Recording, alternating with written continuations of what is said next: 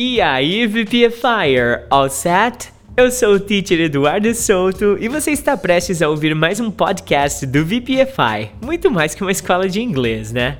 Hoje é 5 e meia da manhã, enquanto eu fazia minha corrida matinal, eu tava pensando nisso e quando eu cheguei em casa, eu constatei que eu recebo muita informação importante que merece ser compartilhada aqui com você, sobre o aprendizado de inglês, tá? E para somar nesse conteúdo, eu ainda recebi uma pergunta muito legal ontem de um aluno, questionando o que, que eu considerava importante na minha rotina que mais me ajudava a aprimorar o meu inglês. Eu gostei tanto da pergunta que eu tô aqui para falar sobre ela no episódio de hoje. Inclusive, eu liguei pro teacher Juan, solicitei a ilustre presença dele aqui no estúdio pra gente gravar um vídeo pro YouTube. Só que, lógico, bem mais aprofundado sobre o tema, né? Hoje à tarde também. Você sabe que aqui nós temos um limite de no máximo 5 minutinhos para passar as informações, então o vídeo depois você pode ver no YouTube e é hora de aprender um pouco de inglês. Pega caneta e papel ou anota aí no seu dispositivo virtual favorito, sei lá, né?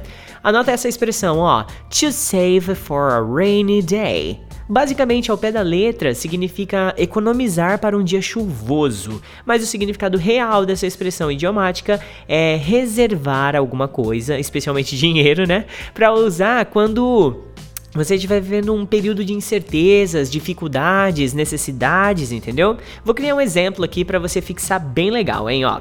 I know you want to buy a new smartphone with your bonus, but you should save that money for a rainy day because the pandemic is just in the beginning. Então olha só, galera, atenção. Eu sei que você quer comprar um celular novo com seu bônus, mas você deveria economizar aquele dinheiro para um dia chuvoso ou para um período de vacas magras. É porque ninguém fala esse período chuvoso, um dia chuvoso, né?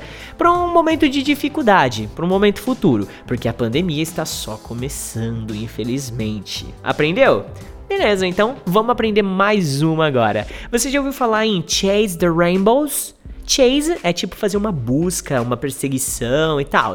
E rainbow é o arco-íris. Quando você fala que alguém está chasing the rainbows, essa pessoa está tentando alcançar alguma coisa impossível ou extremamente difícil de se colocar em prática. Vou te dar um exemplo aqui para fixar também, tá? He thought he could convince the boss to pay the English course for all the staff, but he is in fact just chasing rainbows. Vamos traduzir para você ver.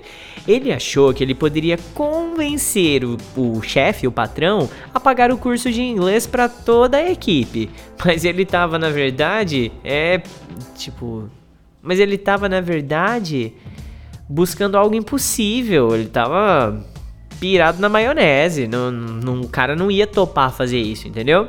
Conseguiu aprender? Boa. Então, muito bem. Se você acha que aprender inglês é algo que acontece da noite pro dia, ou em algumas poucas semanas, você com certeza está chasing the rainbows, viu, my friend? É.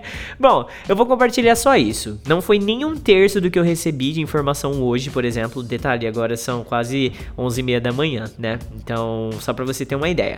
Mas eu separei um grupinho aqui no Telegram. Eu vou continuar compartilhando com vocês hoje à noite no English Postcast. Amanhã e para sempre, beleza? Porque agora, agora sim, ó, agora são 11h30 da manhã dessa sexta-feira de conteúdo e eu vou almoçar, porque eu acabei de gravar o seu postcast de hoje. À noite tem English Postcast para você.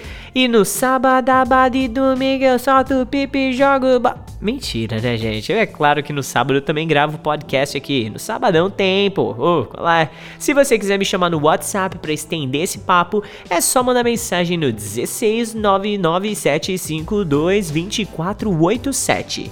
Ou então no Instagram do VPFI, arroba você pode falar inglês e lembre-se, VPFire, um pouco por dia e seu objetivo será alcançado. Eduardo Souto from VPFI out.